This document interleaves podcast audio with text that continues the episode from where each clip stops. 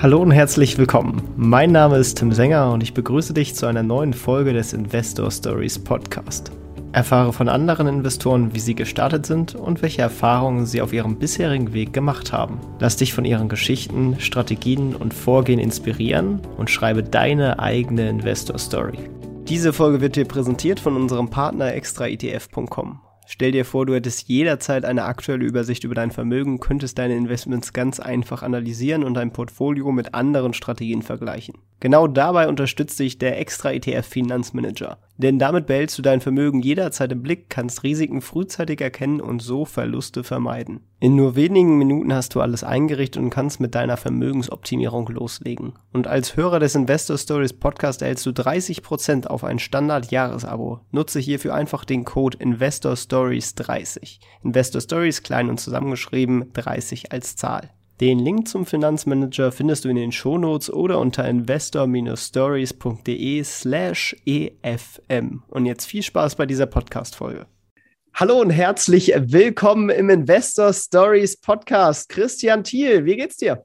Oh, alles bestens. Ich äh, wohne ja in Berlin. Hier ist äh, die Weisheit der Regierung und äh, das ist also immer, immer ganz fantastisch, was sie sich gerade Neues ausdenken. ähm, ja, und bin gespannt, was du dir alles ausgedacht hast. Ja, ich freue mich sehr, dass du da bist und äh, bin gespannt, wie du auf meine Fragen reagierst. Äh, ja, und dann starten wir auch mal direkt am besten rein und vielleicht, um erstmal dich und deine Person so ein bisschen kennenzulernen, fangen wir mal ganz, ganz am Anfang an. Und zwar, wie bist du überhaupt zum Thema Finanzen und Investieren gekommen? Was war da so dein erster Ah, ja, ja, ja, ja. Ich glaube, das ist ganz einfach erklärt. Das ist der Rentenbescheid. Ja, der Rentenbescheid sieht vor, dass ich 250 Euro Rente kriege. Äh, staatliche Rente und dann gibt es noch den zweiten Rentenbescheid. Das ist der Bescheid, der mir sagt, was meine Lebensversicherung mir auszahlt, wenn ich äh, mal äh, verrentet werde. Das war mal ähm, lange, lange her, dass ich die abgeschlossen habe. Jetzt wird sie im Mai nächsten Jahres schon ausbezahlt und die ist im, immer weiter gesunken, gesunken, gesunken mit den fallenden Zinsen. Klar, ist auch die Auszahlungssumme dort immer weiter gesunken. Und dann war klar, das reicht vorne und hinten nicht. Also Vorsorgen, Vorsorgen, Vorsorgen. Bei mir geht es ums Vorsorgen und ähm, nicht ums, was weiß ich, reich werden oder was wollen die alle da draußen? Die wollen. Finanzielle Freiheit ja meistens. Oh nein, nein, quäl mich, quäl mich, finanzielle Freiheit. Wenn ich das schon höre, dann weiß ich, derjenige, der davon redet, hat einen Job, der ihm keinen Spaß macht. Ja, super. Nein, mein Job macht mir Spaß. Ich bin nun mal von Beruf Single- und Paarberater. Ich habe die Psychologie als meine Stärke, auch bei der Aktienanlage, ganz klar. Bei mir geht es oft um psychologische Themen auch. Aber im Kern geht es darum, mein eigenes Geld anzulegen. Und das äh, unterscheidet mich von vielen anderen Finanzbloggern. Da gibt es ja jede Menge, die die tollsten Tipps dir geben. Ich weiß nicht, was die mit ihrem eigenen Geld machen, ob die das dann auch so anlegen. Ähm, und äh, das unterscheidet uns, äh, die, diejenigen, die es wirklich tun, ernsthaft äh, das so anzulegen, was sie sagen, natürlich von den ganzen ich nenne immer die Börsenschwätzer da draußen, äh, die mir sagen, kauf Südzucker ist eine tolle Aktie und Deutz, eine große Portion Deutz noch dazu. Oh ja, gerne, gerne, gerne. Also diese ganzen Börsenschwätzer, ähm, die müssten verpflichtet werden, dass die jede Aktie, die sie empfehlen, auch kaufen müssen. Das wäre mal schick. Ja, also ja, dann vielleicht die umgekehrte Frage. Womit bist du denn an, an welchen Produkten eingestiegen? Bist du dann direkt in, in Einzeltitel gegangen oder hast du noch mit ETFs angefangen? Wie bist du da, bist du da gestartet? Was heißt hier noch? Ich wusste nicht mal, was ein ETF ist, als ich angefangen habe. Ähm, also äh, ehrlich gesagt, die erste Aktie habe ich 1998 gekauft.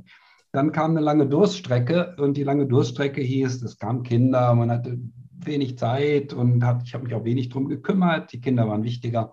Und äh, irgendwann wird es ruhiger. Du weißt ja, was Kinder dann so machen. Die sitzen vor ihren Computern und dann hatte ich Zeit, konnte machen, was ich wollte. Habe mehr gearbeitet, mehr Geld verdient und dann blieb Geld übrig. Ja, Geld blieb übrig. Das war erst vor acht, neun Jahren, blieb Geld übrig und dann wollte ich es anlegen. Ähm, die erste Aktie, ähm, die ich heute noch habe, ist Apple. Äh, ich sage mal, ich habe sie für acht, acht Dollar gekauft. Ja, vielleicht waren es auch Euro. Ich, ich fürchte, das waren Euro. Und jetzt, wo steht sie jetzt? 140, 150, ach, irgendwo da, ne? Also, ich habe ein paar sehr gute Entscheidungen getroffen. Ich habe auch eine Menge schlechte Entscheidungen getroffen, aber es waren immer Einzelaktien. Ich habe einmal einen ETF gekauft und das auch nur, weil ich einfach nicht wusste, welche Aktie in der Krise profitieren wird. Das war im Corona, äh, in der Corona-Krise, da habe ich tatsächlich mal den S&P 500 gekauft, hat sich sehr bewährt ich hatte keinen Schimmer, welche Aktien nun besonders gut profitieren werden. Ich hatte den, diesen Weitblick nicht, den andere natürlich hatten und ganz genau die richtige Aktie gekauft haben. Ich habe einfach den Markt gekauft, äh, weil den Weitblick hatte ich nun wiederum zu wissen, dass das eine ziemlich gute Gelegenheit war.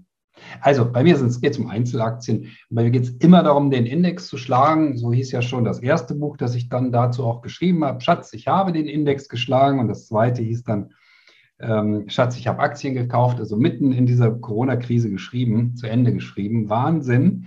Äh, war total spannende Zeit. Und ähm, ja, bei mir muss immer der Index geschlagen werden. Ansonsten, ja, ETF, ja, hm. ja, ich rate pausenlos Menschen zu ETFs weil die meisten kaufen, wenn sie Einzeltitel kaufen, wirklich nur Mist. Äh, die kaufen den größten Schrott, ähm, denken, das sei eine tolle Sache und laufen dem Index eben hinterher. Und das ist Quatsch. Dann lieber der Index. Ich sage das immer und immer wieder, kauf lieber. Ich gucke mir die Depots an von, von Menschen, die mich kontaktieren. Ich sage, Leute, kauft den Index. MSCI World reicht und ihr seid reich, aber das, was ihr macht, führt euch sozusagen zu nichts und viele führt es wirklich zu nichts, ja. Da wird natürlich dann viele interessieren, wie schaffst du es denn, den Index zu schlagen? Also was ist da deine Strategie ja, und wie wählst genau. du deine Aktien Psychologie. aus? Ich habe doch gesagt, Psychologie. So, und jetzt erkläre ich, warum ich die Apple-Aktie habe und das ist eine ganz spannende Geschichte. Ähm, es ist ziemlich lange her, dass ich so ein bisschen Probleme mit der Schulter hatte. Und das waren nicht nur kleine Probleme, das waren erhebliche Probleme. Und ich brauchte so eine komische Bestrahlung, Röntgenreizbestrahlung. Also ich fahre mit dem Fahrrad dann immer raus hier aus Pankow nach Buch und zurück, auch noch mit dem Fahrrad. Nee, ich dachte, ich setze mich in die S-Bahn. Und damals gab es hm, hier in Berlin noch äh, die sogenannte Hartz-IV-Empfängerin. Die war vom Beruf Hartz-IV-Empfängerin. Und das sah man ihr an, weil die war vom Kopf bis Fuß, also vom Haarschnitt bis zu den Schuhen, für 100 Euro einge äh, eingekleidet und frisiert. 100 Euro für Schuhe, alles, was sie an sich hatte. Alles für 100 Euro. Ja? Das ist das, was man zu der Zeit in Freiburg als junger Mensch für seinen Haarschnitt ausgab. So, das ist eine Geschichte, die ist wirklich jetzt neun, zehn Jahre, neun bis zehn Jahre her, ja. Und dann sitzt diese Hartz-IV-Empfängerin mir gegenüber und strahlt in ihr iPhone und lächelt so beseelt über ihr iPhone. Und ich sitze da, ich kein Handy, ich kein Smartphone, nichts dergleichen und denke, huch. Also wenn die letzte Hartz-IV-Empfängerin Berlins sich ein iPhone gönnt, was hat das zu bedeuten? Ja, das sind Entscheidungen, die ich treffe. Ich treffe Entscheidungen für Aktien, weil die Aktien einfach so mega erfolgreich sind, weil die Produkte herstellen oder Dienstleistungen. Ja, Amazon habe ich auch, ist eher eine Dienstleistung als ein Produkt. Ne? Wie bringen wir Waren möglichst schnell zu Menschen?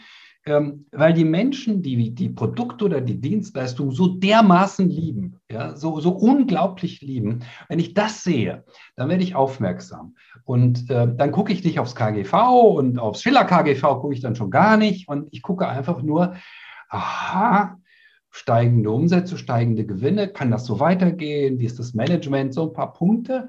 Und dann kaufe ich die Aktie und dann lese ich immer mehr und immer mehr. Zu Apple lese ich mittlerweile um die 1000 Seiten im Jahr, weil es meine größte Position ist. Es ist ja auch eine der, also derer, die am meisten gewachsen sind.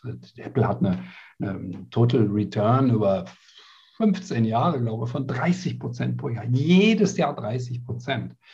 Boah, also im Schnitt, nicht jedes Jahr. Es gab auch Jahre ohne. Ja, das ist die Art, wie ich Entscheidungen treffe. Mich interessieren Konsumentenentscheidungen. Mich interessiert, jetzt mal zu Amazon, ja, mich interessiert, wenn eine, bei einer Umfrage in den USA junge Menschen, so um die 20, gefragt werden, du wirst auf eine einsame Insel verschlagen, du darfst nur eine App mitnehmen, welche nimmst du mit? Dann sagt die mir halt Amazon. Äh, die können da keine Pakete zustellen auf der einsamen Insel die Leute wollen Amazon als, als, als App, also das ist doch unglaublich, ja. Das zeigt eben, äh, wie, äh, was, was die Herzen der Menschen machen. Die, die Menschen sagen, die stimmen mit den Füßen ab, ja, und sagen, nein, ich will unbedingt diese Dienstleistung, ich will unbedingt diese Website besuchen, ich will unbedingt dieses Produkt, wie eben das iPhone das eins ist oder die Apple Watch eins geworden ist, die AirPods und so weiter. Ähm, das sind Dinge, auf die ich schaue und ähm, die meine Anlageentscheidungen sehr, sehr geprägt haben. Ja. Oh, jetzt habe ich lang gesprochen. Kommst, kommst du Wort. nee, nee, ist ja auch äh, guter Inhalt. Äh, da würde mich natürlich interessieren, schaust du nur auf diese äh, Kennzahl, also dass, dass die Umsätze steigen, dass die Konsumenten das Produkt geil finden oder und ist ja die Bewertung dann wurscht und du kaufst trotzdem oder wie gehst du mit dem Thema Bewertung um? Ja, wie hättest du den Amazon sonst kaufen sollen? Möchtest du da aufs KGV schauen? Als ich die gekauft habe, hatten die wahrscheinlich ein Kurs-Gewinn-Verhältnis von 1 zu 800. Heute haben sie 1 zu 1 zu 70 oder irgendwie so. Das spielt doch keine Rolle. Irgendwann musst du verstehen, dass es bei bestimmten Aktien nur ums Umsatzwachstum geht, wie bei Amazon. Bei den meisten Aktien, die werden bewertet am Umsatz und am Gewinnwachstum. Punkt. Ja? Und eine Aktie, die ein Umsatz- und Gewinnwachstum von 30 Prozent hat, die hat kein KGV von 15, noch nie gehabt äh, und wird sie auch nicht haben, sondern äh, wenn sie 30 hat, Umsatz- und Gewinnwachstum, dann hat sie tendenziell das Doppelte, also etwa 60 als KGV ein bis zweifache, sagt man in der Regel, ähm, ist das Übliche ähm, vom, vom um, äh, vor allem vom Gewinnwachstum äh, eben. Aber man weiß äh, aus, der, aus der Forschung auch, äh, was das Wichtigste ist. Also am langen Ende, gerade bei den neuen Unternehmen, die ich ja auch zum Teil im, im Depot habe, also diese aufstrebenden Software-as-a-Service-Firmen, ähm, da ist das Wichtigste nicht das Gewinnwachstum, sondern es geht um das Umsatzwachstum. Punkt. Sonst gar nichts. Und das macht den größten Teil des Erfolgs der Aktie aus, wenn sie ein hohes Umsatzwachstum generieren kann. Also ja, ich glaube, da manchmal sind da deutsche Anlegerinnen und Anleger ein bisschen von hinterm Mond. Ja, jedes KGV über 15 ist gefährlich. Ja, dann darf ich ja gar nichts mehr kaufen, außer wie heißen die komischen Firmen? Daimler. Hui, tolle Aktie. Ob ja, man die kaufen sollte, das würde ich mal eine Frage stellen. Obwohl die letzter Zeit. Ja, dann nehmen wir doch eben Lufthansa, auch kein Problem. Nehmen wir Lufthansa. Gar kein KGV, direkt negativ. Ja, ja, ja. Ja, im Moment, aber bis vor kurzem hatten die noch. Naja, also das sind eben ähm, ähm, bei uns so Diskussionen, die Aktie muss billig sein und billig ist sie, wenn sie nie stark gefallen ist. Erstens, zweitens, wenn sie ein ähm, sehr niedriges Kursgewinnverhältnis hat, ja. Und dann hat sie aber meistens auch sehr schlechte Zukunftsaussichten ähm, um eine Aktie zu finden mit einem KGV von 8 oder 9 oder 10, die tolle Zukunftsaussichten hat, geht auch. Ja, Apple war für diesen Preis mal zu haben. Ja, wollte aber keiner, weil alle gesagt haben, die stürzen jetzt bald ab. Also ich habe da auch Glück gehabt, denn Apple hat ja eine starke KGV-Expansion hinter sich. Die, die kommen von einem KGV dass eben tatsächlich, wenn man den Cash rausrechnete, teilweise bei 8 lag, aber oft eben so bei 10, 12 und jetzt stehen wir bei 24, 28, wir hatten auch schon höhere Zahlen. Das ist eine Verdopplung äh, des KGVs. Ähm, das macht sich natürlich sehr, sehr bemerkbar ähm, im Depot, weil ähm, die Aktie ist eben, ja, die ist nach wie vor eine der besten Positionen überhaupt, die ich im Depot habe und ich halte sie nach wie vor auch für eine der ähm, Apple für eines der Unternehmen, das die größte Zukunft hat. Ähm, wenn ich immer diese Meldung sehe, was sie alles noch so auf den Markt bringen könnten oder können oder werden. Ähm, die Liste ist unglaublich lang und alleine mit einem Apple Car ähm, kann Apple seine Umsätze und Gewinne, wenn es gut läuft, ähm, um 50, 60, 70 Prozent nach oben schieben. Mal so eben von diesen gigantischen Summen, die es ja jetzt schon sind. Wir reden da ja nicht mehr nur über 20 Milliarden Gewinn im Quartal. Ich glaube, wir sind jetzt bei 25. Meine Güte, ja. Was soll man dazu sagen? Ich weiß noch, als sie die 260, 270 Milliarden Umsatz erreicht hatten und alles, das kann überhaupt nicht mehr steigen. Und das stieg auch gar nicht mehr, so ein, zwei Jahre. So, und dann kamen die ersten, die sagten, ähm, ja, ich glaube, das steigt jetzt auf 350. Ich habe den Wert, 350 Milliarden, das kann doch nicht sein. Ja, was ist passiert? Es ist noch stärker gestiegen als 350 Milliarden im äh, abgelaufenen äh, Wirtschaftsjahr von Apple. Also äh, die haben immer wieder solche gigantischen Sprünge beim, beim Umsatz, ähm, weil Apple hat sich darauf verlegt, die Produkte herzustellen, die ähm, eben vom Computer revolutioniert werden. Also nicht Produkte herzustellen, die Computer sind, das tun sie ja auch, aber sie heißen ja schon lange nicht mehr Apple Computer, sondern eben Apple. Ähm, und der Computer revolutioniert. Ja, äh, unter anderem das, äh, ähm, das Handy ist revolutioniert worden vom Computer, weil es wurde eben kombiniert. Ähm, ein Hochleistungscomputer eingebaut in ein Handy, ja. Und das ist eben ein Smartphone und, ähm, und so weiter. Hm, die Apple Watch das gleiche. Und ähm, der Angriff des Computers auf das Auto läuft. Wir sehen es ja bei Tesla. Und hm, Apple wird versuchen, da seinen Teil vom Kuchen sich abzuschneiden. Ich bin gespannt. Jetzt äh, haben die, wie du auch schon gesagt hast, ja wirklich eine Multiple Expansion hinter sich. Also äh, es sind ja nicht nur die Umsätze und Gewinne gestiegen, sondern vor allem halt auch die Multiples. Logischerweise niedrige Zinsen, wenig Alternativen, ähm, qualitatives Unternehmen. Ich denke mal auch, man muss sich um die Zukunftsaussichten von dem Unternehmen nicht so wirklich Sorgen machen. Äh, wie siehst du ja, denn obwohl, ich mache mir Sorgen. Doch, ich, ich gucke wirklich, ich lese pausenlos. Ich kann nicht, ich habe 12, 13 Prozent Apple. Da, da muss ich im Depot, ich, muss ich wirklich ganz genau gucken, bleiben die in der Spur, machen die den größten Mist? Was ist bei Apple los? Das ist das allerwichtigste Thema. Ähm, ähm, also ich bin da nicht sorglos, überhaupt nicht. Das ähm, auf jeden Fall, also dass man tracken muss. Äh, meine Frage zielt viel mehr darauf ab, äh, dass es durch diese Multiple Expansion natürlich auch ein gewisses Rückschlagpotenzial gibt, gerade äh, in Sachen steigenden Zinsen etc., wenn dann die, die DCF-Modelle von den ganzen institutionellen Investoren umgestellt werden, äh, die zukünftigen Cashflows dann höher abgezinst werden und die institutionellen dann sagen, ja, dann äh, bemessen wir da weniger Wert rein. Äh, ist das ein Risiko, was du auch mit dir anguckst oder und wie, Ben, ja, wie schätzt du das ein? Wie siehst du das Ganze so? Ja, du, also wenn Apple jetzt immer noch bei einem äh, äh, PI, sagen die Amerikaner ja, von 36 Stände, äh, dann würde ich mir in der Tat Gedanken machen. Das ist ziemlich hoch, weil das sehr viel Zukunft enthält. Aber Apple steht jetzt Vorwärts bei 24, aktuell bei, was weiß ich, 25, 26. Es ist relativ albern, ähm, weil das sind Bereiche, in denen wir in der Vergangenheit Konzerne wie zum Beispiel Procter Gamble immer akzeptiert haben. Ja, KGV 24, Procter Gamble kaufen, ne? ist eine gute Wahl. Und der Satz, der mich überzeugt hat, der ist relativ alt jetzt, der kam von Jim Cramer, ähm, der sagte, ähm, dass Apple das neue Procter Gamble ist. Denke, huch, was meint er damit eigentlich? Und da hatte Apple noch ein niedriges ähm, PI. Er meinte damit ähm, zum einen, dass es ein ähnliches Geschäftsmodell ist, weil Apple verkauft zwar diese ganzen Gadgets, diese ganzen Consumer Devices, ne, sagt man ja auch. Aber ähm, äh, äh, wesentlich mehr Geld verdienen sie ja mit den Services, die da hinten dran hängen. Da ist dann die Gewinnspanne nicht mehr 30, da ist sie dann 70, ja, die Marge. Ähm, und äh, auf die Weise kommen sie insgesamt dann auf eine Marge von äh, 40 Prozent, glaube ich, im Moment oder 41. Hm, dieser Satz, das ist das neue Procter Gamble, das fand ich sehr, sehr interessant.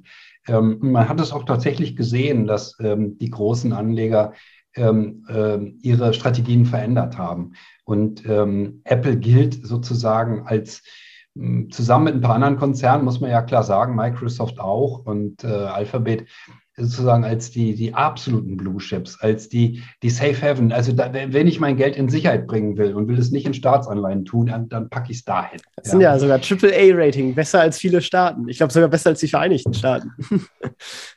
naja, ähm, was keinen Sinn ergibt, weil ein Staat immer, ähm, immer handlungsfähiger ist als ein Konzern äh, auf lange Sicht. Aber gut.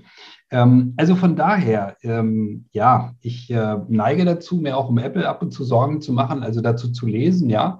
Aber um diese, ähm, um die äh, Bewertung mache ich mir überhaupt keine Sorgen, weil selbst zu ganz üblichen Zinszeiten war ein KGV von 24 überhaupt kein, also keine Diskussion wert bei einem Konzern, der ein sehr hohes Gewinnwachstum hatte, was eben Procter Gamble nun schon lange nicht mehr so richtig hat. Ähm, aber Apple hat es und äh, nicht nur Apple und auch ohne die Pandemie hatten äh, Apple und Microsoft und Alphabet schon ziemlich gute Zahlen. Ähm, da verändert sich etwas ähm, äh, insgesamt im Markt, das sieht man ja. Ähm, was auch damit zu tun hat, dass ähm, äh, äh, das sind heute völlig andere Marken, die eine starke Rolle spielen. Gerade im Leben von jungen Menschen spielt, ich sage das jetzt mal nur, es ist jetzt nicht Procter Gamble, das ist jetzt ein anderer Konzern, ja, den ich jetzt durch den Kakao ziehe, aber im, im Leben von jungen Menschen spielt das Maggi Koch Studio keine große Rolle mehr. Das interessiert die gar nicht. Ja? Also die Stärke der Marke kann heute in dieser modernen Zeit extrem schnell erodieren.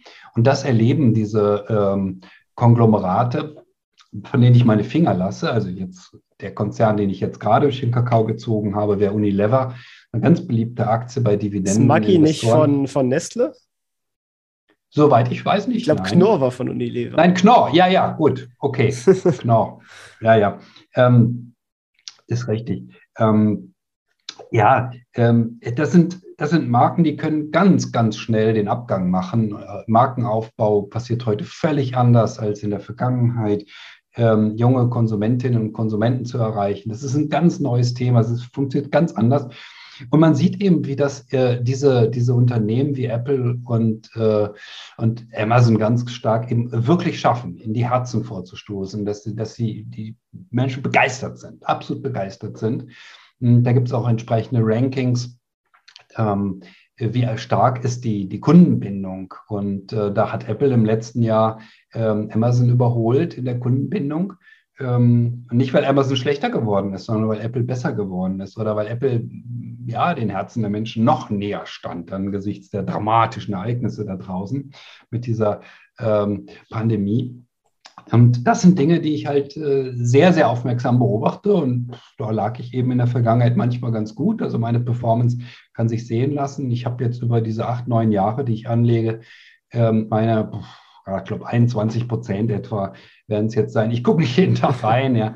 Ähm, ja, es schwankt ja auch im Moment ganz stark der Markt. Und, aber in etwa in der Kante und der Markt selber hat ähm, ja auch eine tolle Performance äh, hingelegt über die letzten acht, neun Jahre. Äh, steht ja auch bei 13 ähm, oder 13,5. Ähm, ich habe es nicht, nicht aktuell nachgerechnet, aber das ist etwa der Abstand, den ich erreicht habe. Und das sind ja, wenn man es nicht in Prozentpunkten rechnet, so in Prozenten, 50 Prozent mehr. Ja, wenn ich von 13 oder 14, ja, wenn ich von 14 ähm, ne, die Hälfte nochmal nehme, wäre ich bei 21.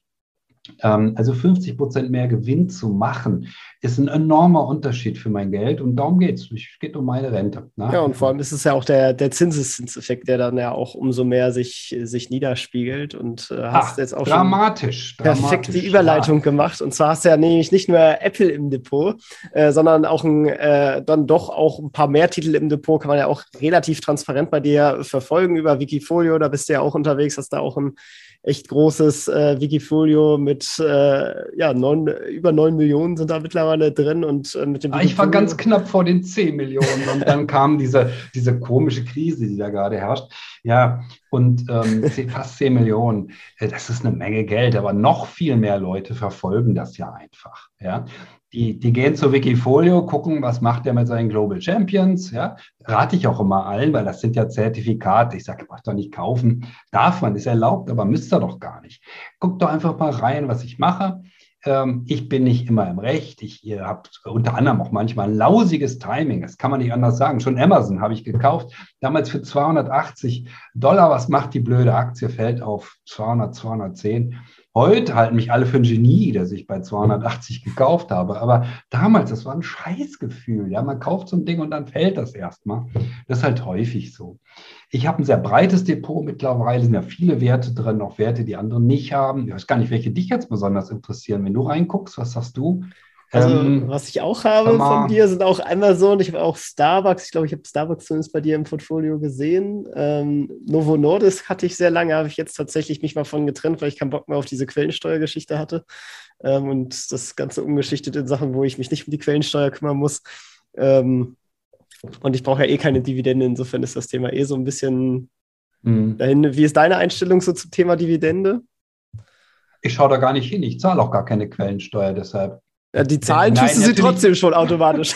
Ach so, ja, aber ich habe hab noch nie auf eine Abrechnung geschaut. Meine Bank fordert mich immer auf, ich soll mir die Abrechnung anschauen. Hm, ich bin immer ganz begeistert von den Dividendenanlegern, die sagen, oh, heute kam eine Dividende. Ich habe noch nie die Dividende gesehen, die ich bekommen habe. Ähm, ich weiß, dass ich mir das anschauen könnte, aber ich tue das nicht. Wofür denn? Ähm, Novo Nordisk ist eine fantastische Aktie. Ich habe leider auch eine, die Schwächephase massiv mitgenommen in den letzten fünf Jahren. Ähm, das war der Punkt, wo ich eingestiegen bin. ja, das hast du gut gemacht. Ähm, das ist eben, was soll man sagen? Ähm, ich sage es immer so, eine starke Wachstumsaktie und Novo Nordisk ist eine starke Wachstumsaktie. Ja? Wenn auch nicht im Bereich 20, 30 Prozent Umsatz- und Gewinnwachstum, aber vor allen Dingen nicht Umsatzwachstum, aber sie ist eine starke Wachstumsaktie. So, der braucht ja das Wachstum nur von 20 auf 10 Prozent runterfallen, ja? schon kollabiert der Aktienkurs. Das ist nun mal so, das ist bei allen Wachstumsaktien so, ähm, dass sie sehr empfindlich darauf reagieren wenn äh, das Umsatz- und oder Gewinnwachstum eben deutlich zurückgeht, wenn auch vielleicht nur vorübergehend. Und ähm, dann muss man das aussitzen. Ich habe es nicht ganz ausgesessen. Ich habe die Aktie ja halbiert auf halber Strecke. Hätte ich nicht tun müssen. Das wäre auch so gut gegangen, weil dann ist sie nach oben abgedreht. Aber ich habe sie halbiert und habe dafür eben eine andere ähm, Medizinaktie ins Depot genommen, Intuitive Surgical, ähm, diese soll man sagen, diese Roboter, die einen da operieren. Roboter-Operationsdinger. Also, ja, das klingt für manche Leute gruselig, aber wenn du die Statistiken anschaust, jetzt nur mal, also aus meiner Sicht gesprochen, ich bin sozusagen der ältere Herr, du bist noch ziemlich jung. Eines der häufigsten Probleme des Mannes in meinem Alter ist die Prostata, die operiert werden muss. Und was man dann gerne bewahren möchte, ist erstens die Potenz und zweitens möchte man danach nicht inkontinent sein. So, und der Roboter von Intuitive Surgical, ja, macht das besser als der Mensch. Jedenfalls statistisch macht das besser. Die Wahrscheinlichkeit, dass der es gut hinbekommt, ist größer und dass er das erhalten kann. Das ist der Punkt. Ja. Der Punkt ist, dass eine automatisierte Operation möglicherweise äh, äh, weniger Fehlerquoten hat. Und dazu braucht man sehr viel Forschung und tolle Geräte und geschultes Personal und, und so weiter. Und das alles haben die aufgebaut. Und ähm, so ist es dann vor ein paar Jahren zu der Entscheidung gekommen, äh, die sehr große Position in Novo Nordisk, ich glaube, ich hatte anfänglich 10 Prozent, später waren es vielleicht noch 8, weil die nicht so gut gelaufen sind. Aber die aufzuteilen in zwei Teile. Äh, Diese äh, Form der Entscheidung habe ich öfter getroffen, zu sagen, okay, jetzt mal auf mehrere Aktien aufspalten. Und Intuitive ist ein Zukunft, absolutes Zukunftsunternehmen, das auch nicht davon abhängig ist, ob irgendein äh, Medikament erfolgreich ist oder nicht. Diese ganzen Abstürze um 20, 30 Prozent bei Pharmaunternehmen sind ja bekannt, brauche ich nicht so zwingend. Was auch auffällt, wenn man bei dir ins Portfolio guckt, äh, sind vor allem äh, amerikanische Aktien. Also mit Novo Nordisk hast du auch mal ein dänisches, mit Link springen die auch ein Schweizer, aber ein deutsches, hast du ein deutsches im Wollte ich gerade sagen. Ich hatte neulich noch Adidas, aber die sind so schlecht gelaufen, dass ich jetzt gesagt habe, jetzt ist Schluss. Ich will nicht mehr. Ja, es gibt ein paar gute deutsche Unternehmen, ohne Zweifel. Ich habe auch noch äh, Eventim, CVS Eventim, dieser Ticketing-Vermarkter. Äh, gut. Also die machen das super, ist ein super Unternehmen. Ähm, habe ich lange gezögert, ähm, ob ich die als Global Champion ansehen und hier aufnehmen kann. Ich habe es am Ende hm, gemacht. Ähm, es gibt ein paar mehr deutsche Unternehmen, die sich noch eig wirklich eignen würden, auch als globale Champions ähm, aufzutreten, aber es gibt nicht so sehr viele. Hm, äh, das ist eben der Punkt. Ich entscheide ja nicht nach, wie soll ich sagen, hm, ich entscheide danach, wer sind die Besten. Punkt. Und wenn die in Amerika sitzen, und es ist eben kein Zufall, dass die das tun, hm, dann sitzen die da. Äh, und warum soll ich dann die Deutsche Bank, äh, die Allianz und Siemens im Depot haben, sehe ich gar nicht ein. Ähm, ich kaufe dann lieber die wirklich erfolgreichen ähm, Aktien und das sind eher amerikanische. Völlig richtig. Ich habe es jetzt nicht ausgerechnet, aber 80 Prozent USA ist bei mir ein geläufiger Wert, würde ich sagen. Ja. Wegen Global Champions, weil wir es, glaube ich, nicht erwähnt hatten, das ist der Name deines Wikifolios und dementsprechend auch so ein bisschen deine Strategie, die dahinter steckt. Also du pickst quasi ja, die Global Champions. Ja, so heißt das Konzept. Also es sollen wirklich auch mh, hm, die, ja, die in gewissem Sinne mit die besten Aktien der Welt sein. Ich nehme jederzeit auch ähm, äh, Unternehmen aus anderen äh, Geografien mit rein. Ich habe da kein, kein Problem. Aber äh, eine der Bedingungen, die ich habe, ist, ich muss eine sehr gute Nachrichtenlage haben für das Unternehmen. Und ähm, bei amerikanischen Unternehmen habe ich eine deutlich bessere Nachrichtenlage. Es gibt in Amerika das, was man eine Wirtschaftspresse nennt. Das gibt es in Deutschland in dem Sinne im Grunde gar nicht. Ähm, das, was wir hier für Wirtschaftspresse halten, das ist eben alles ziemlich äh, hinterm Mond, sage ich jetzt mal salopp dazu. Da wird weder recherchiert noch akribisch ähm, nachgefragt. Das ist alles äh, sehr, naja, ähm, ähm, die Deutschen halten sich gerne für besonders gut und für wir sind was Besseres, aber wenn man sich mit amerikanischer Wirtschaftspresse beschäftigt, ähm, Wall Street Journal, die Serie, die sie gemacht haben, zum Beispiel zu Facebook im Sommer, Wahnsinn, super recherchiert, super gemacht. Sowas ist Wirtschaftsjournalismus, sowas gibt es in Deutschland einfach gar nicht, gar nicht, kann man dazu sagen. Und in einem Land zu investieren, das keine vernünftige Wirtschaftspresse hat, ist an sich schon ein Risiko. Ich sage mal, eine der Standardfragen, die mir gestellt wurde, immer wenn eine Aktie gerade besonders gut steigt, dann fragt mich einer, soll ich die kaufen? Ne? Also kam so ein Unternehmen, äh, kam so ein, so ein Mensch, schrieb mir auf dem Blog, er hätte von dem Unternehmen Froster die Aktie. Froster. Ne? Also Tiefkühlprodukte und ganz tolle Sache, ganz tolle Sache. Kurs geht nach oben, geht nach oben.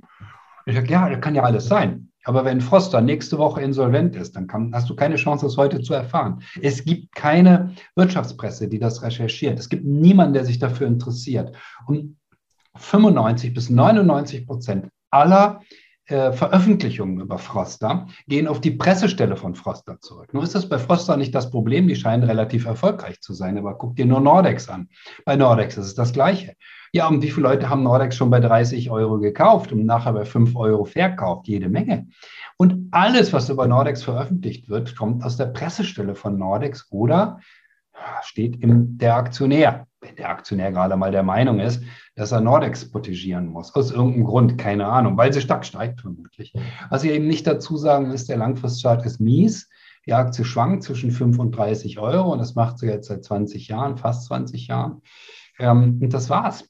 Warum ist das so? Das schreibt kein Mensch. Kein Mensch schreibt über äh, die Hintergründe, warum das alles so ist. Und wenn ich ein bisschen recherchiere, dann finde ich irgendeinen klugen äh, Blogger, der hat dann tatsächlich mal richtig gute Sachen über Nordex geschrieben, aber das steht in nirgendwo in der deutschen in Anführungsstrichen Wirtschaftspresse. Hm, die macht Hofberichterstattung in meinen Augen und niemals eine wirklich gute Berichterstattung. Und außerhalb der, der Wirtschaftsmedien ist es ja noch viel schlimmer. Wenn der Spiegel erstmal anfängt, über was zu schreiben, dann ist alles vorbei. Ja? Das der Auto der Zukunft. Indikator. ja, das Auto der Zukunft haben sie eine Titelstory zugemacht. In dem ganzen, der ganzen Titelstory, vier, fünf Jahre her, stand, nicht einmal das Wort Tesla. Das Auto der Zukunft wurde von Daimler gebaut. Ich meine, wenn man ein ganzes Volk mit solcher Desinformation zutiefst durchimpft, ja, dann braucht man sich nicht wundern, dass ein paar Leute das auch noch glauben. Das Auto der Zukunft wird nicht von Daimler gebaut, unter gar keinen Umständen. Dafür gibt es schon seit vielen, vielen Jahren eine lange, lange Liste von Gründen, ähm, wenn überhaupt schafft das Daimler den Anschluss zu halten, so halbwegs, oder das Gefühl zu vermitteln, sie halten den Anschluss. Das Anschluss, das, das traue ich Ihnen noch zu, aber das war's. Mehr ist nicht drin. Dazu sind die einfach nicht klug genug. Ähm, das Auto der Zukunft fährt mit Software, ja, und äh, mit hochspezialisierter Software. Und dass Daimler die entwickelt, das glaubt doch niemand. Das schaffen die nie. Ja, aber Apple wird es schaffen, natürlich. Die setzen jede Menge Leute drauf an, die kaufen die teuersten Kräfte auf und dann werden die für das Auto der Zukunft die passende Software entwickeln. Wir könnten ja auch einfach direkt Daimler kaufen, so. die haben ja eh genug Cash.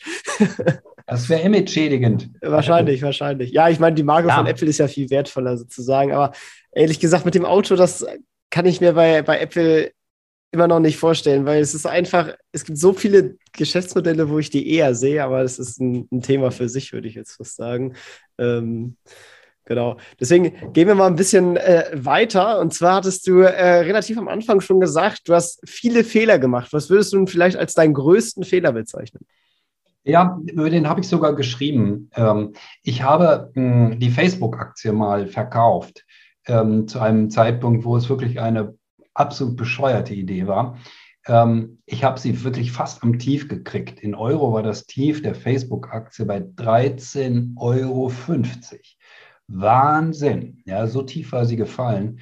Ähm, und dann habe ich sie mit 50 Prozent Gewinn verkauft. Und dann habe ich diese Aktie, also bei etwa ja, 2021 verkauft, dann habe ich diese Aktie hinterhergeschaut und habe sie erst bei 62, 63, glaube ich, wieder gekauft. Das war hart. Es war wirklich, wirklich hart. Ich hatte das Unternehmen überhaupt nicht verstanden. Ich hatte nicht verstanden, dass da ein gigantischer Medienkonzern heranwächst und welche wahnsinnig enge Bindung der mit seiner Kundschaft eingegangen ist. Also dieses Zeitbudget ja, von Menschen hat sich immer mehr verschoben hin eben zu Facebook und den verschiedenen Produkten des Konzerns.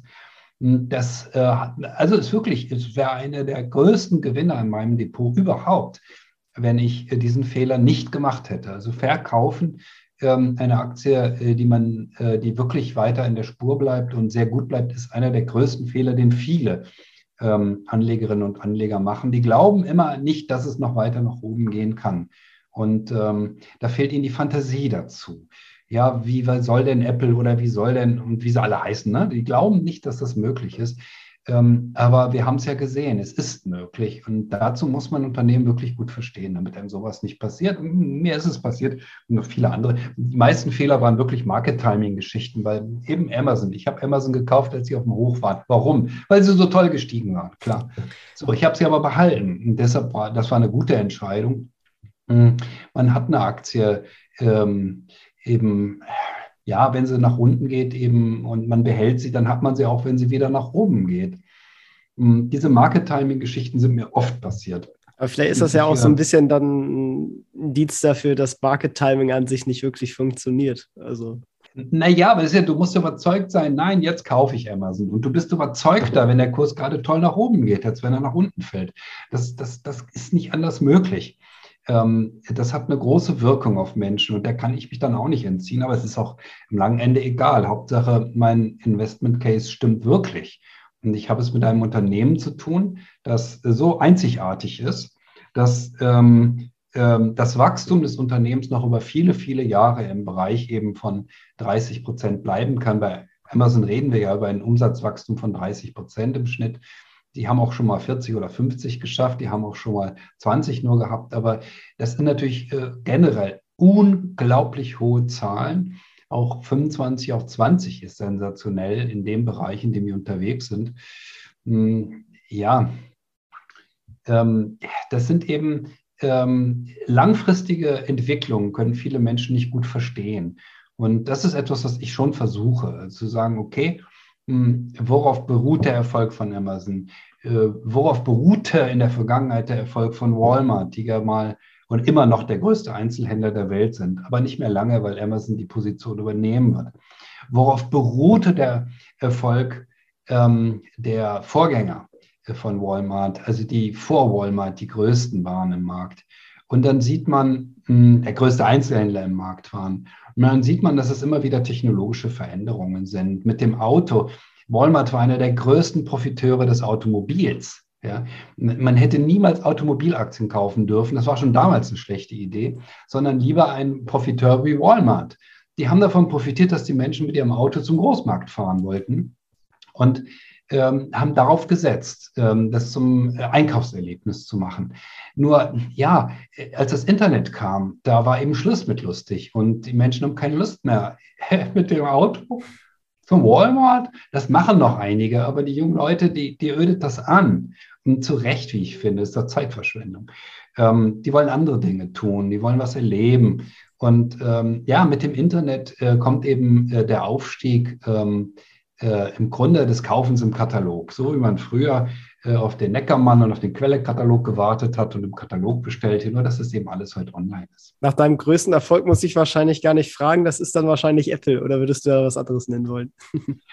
Ach, äh, das, das kann ich gar nicht sagen. Das, ähm, mein größter Erfolg äh, wäre jetzt gefühlt, dass ich diese Konstanz habe ähm, beim, ähm, bei meiner Performance, denn ähm, das ist schwer. Äh, man muss eine gute Mischung haben und man muss nicht in einem Jahr 50 Prozent steigen, im nächsten Jahr äh, geht 10 Prozent nach unten. Das ist nicht mein Ziel. Ich will eine hohe Konstanz. Ähm, und äh, die habe ich erreicht. Ähm, und konstant den Index zu schlagen, gibt Ausnahmejahre, wo es mir nicht gelungen ist. Dieses Jahr könnte ein Ausnahmejahr werden, in dem es mir nicht gelingt.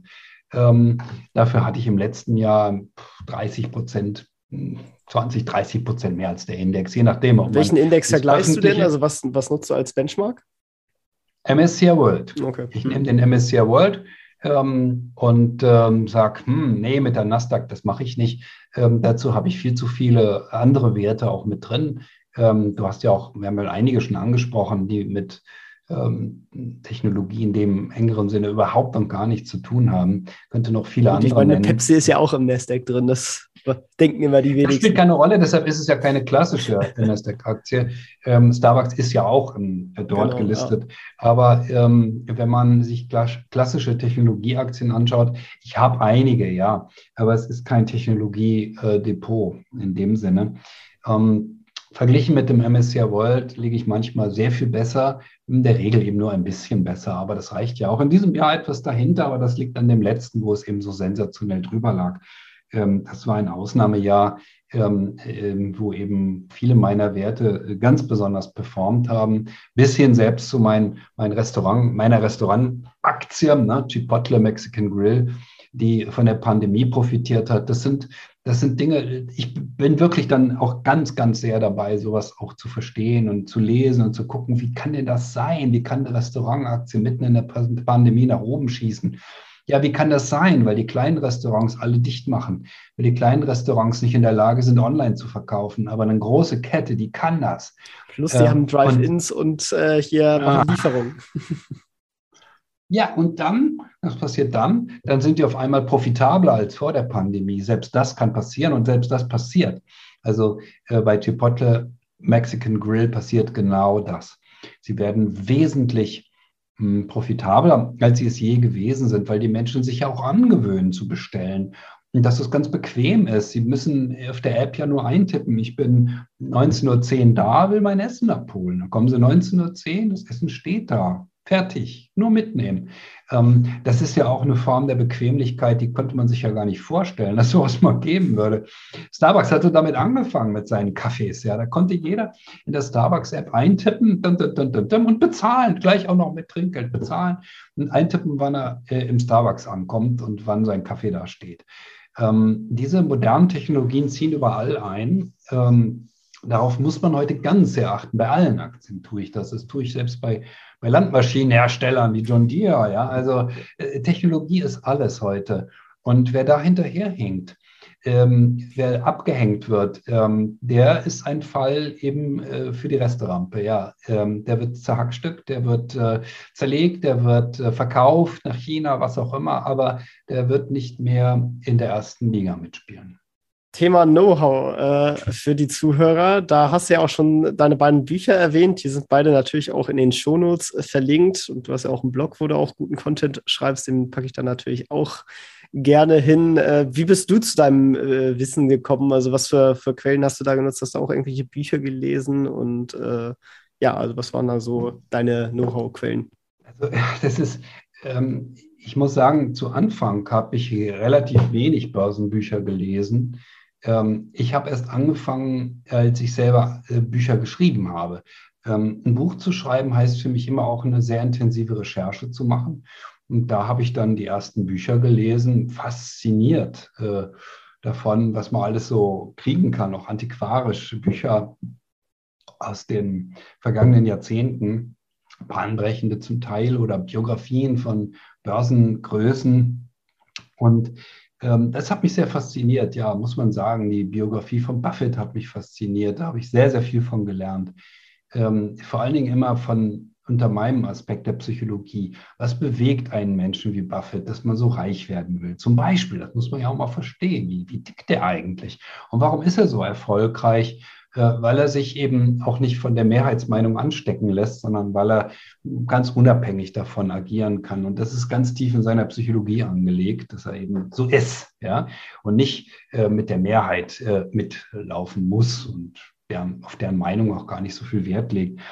Ich habe dann nach und nach wirklich eine Unmenge an Büchern gelesen. Hier stehen wahrscheinlich 50, 60, ähm, ganz verschiedener Art, zum Teil auch von den größten, größten, was weiß ich, Wirtschaftsprofessoren, ähm, äh, die, die wirklich sehr fundierte Bücher schreiben. Äh, Stocks for the Long Run wäre jetzt zum Beispiel, jetzt fällt mir der Name nicht ein von dem Professor, ähm, aber ganz tolles Buch. Ähm, dann, ähm, was immer wichtiger geworden ist im Laufe der Zeit, ist die Frage des Managements. Hm, am langen Ende ähm, ist es äh, immer der Punkt, wie gut ist das Management. Und das zu beurteilen ist extrem schwer. Da gibt es auch fantastische Bücher zu, ähm, eben ähm, wie stark der Einfluss ist von einem guten Management, ähm, was die Warnhinweise sind ähm, beim Management. Ähm, absolut spannend. Es gibt da so viele Themen. Es ist so, so eine Art Freizeitbeschäftigung von mir geworden, ja. äh, eben noch was zu lesen und noch was zu lesen und dann vielleicht eben auch nochmal noch was zu lesen. Jeremy Siegel, jetzt ist er mir eingefallen, der Professor. Genau, Stocks for the Long Run. Jetzt habe ich ihn. Das Buch liegt jetzt leider gerade hier nicht rum, aber das Neueste, was hier liegt, ist The Psychology, Psychology of Money von Morgan Housel.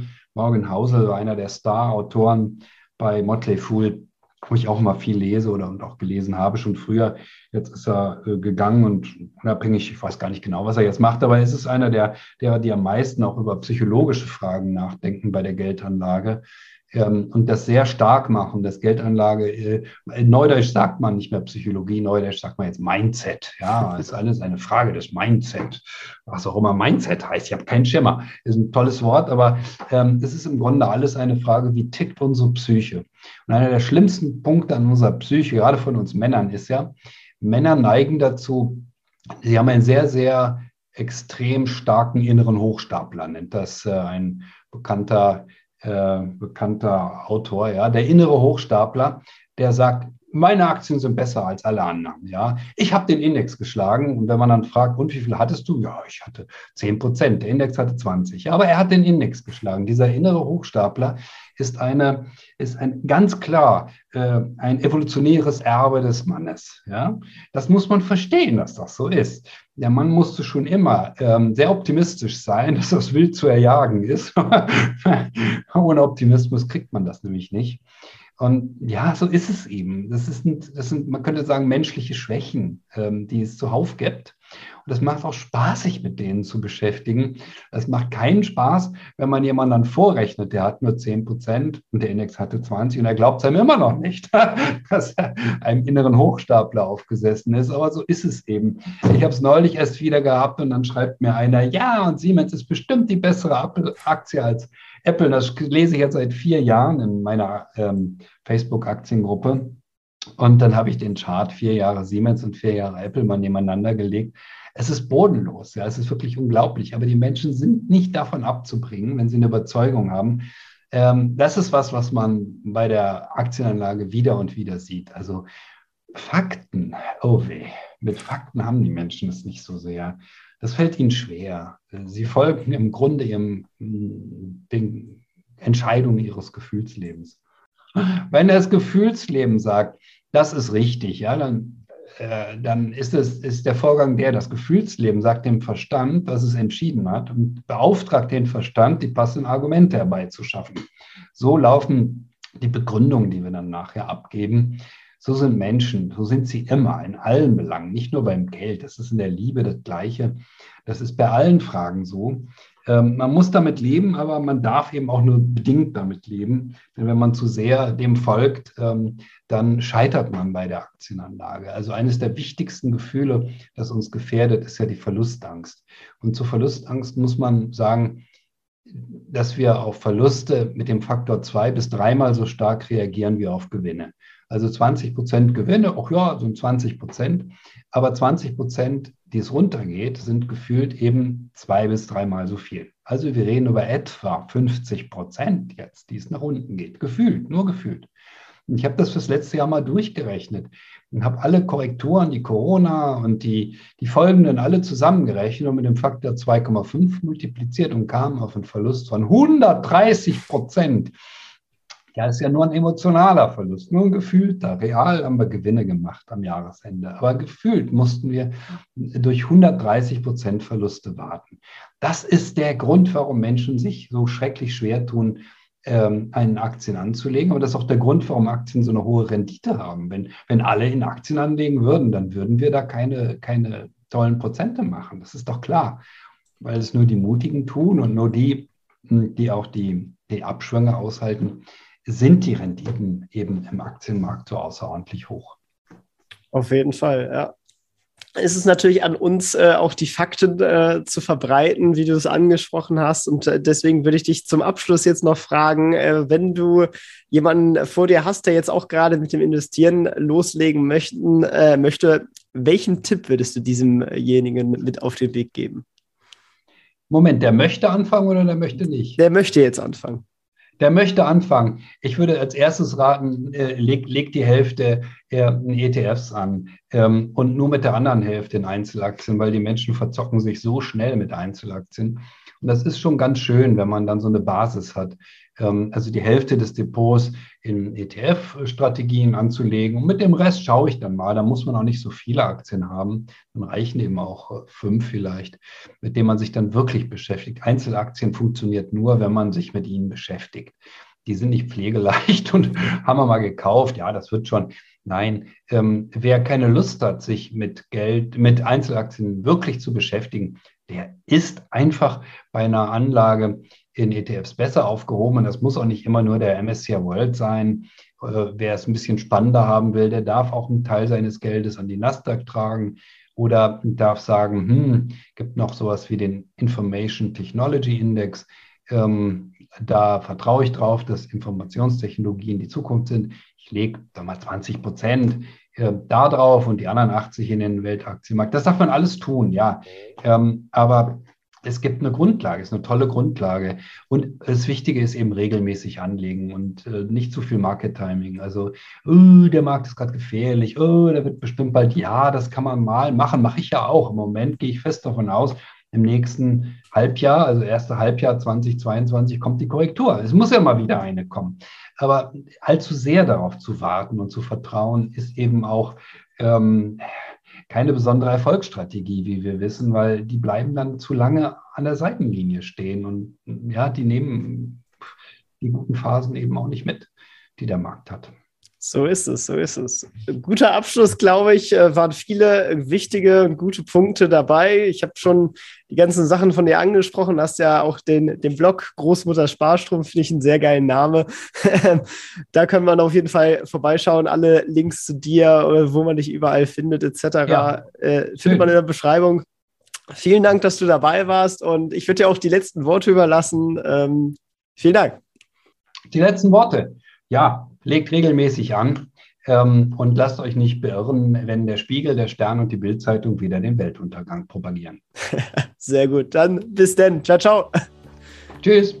Das war's auch schon wieder mit dieser Podcast-Folge. Ich danke dir ganz herzlich fürs Zuhören. Wenn dir der Podcast gefallen hat, würde ich mich sehr freuen, wenn du ihn mit einer Bewertung auf iTunes unterstützt. Außerdem möchte ich dich gerne dazu einladen, der Investor Stories Community auf Facebook beizutreten.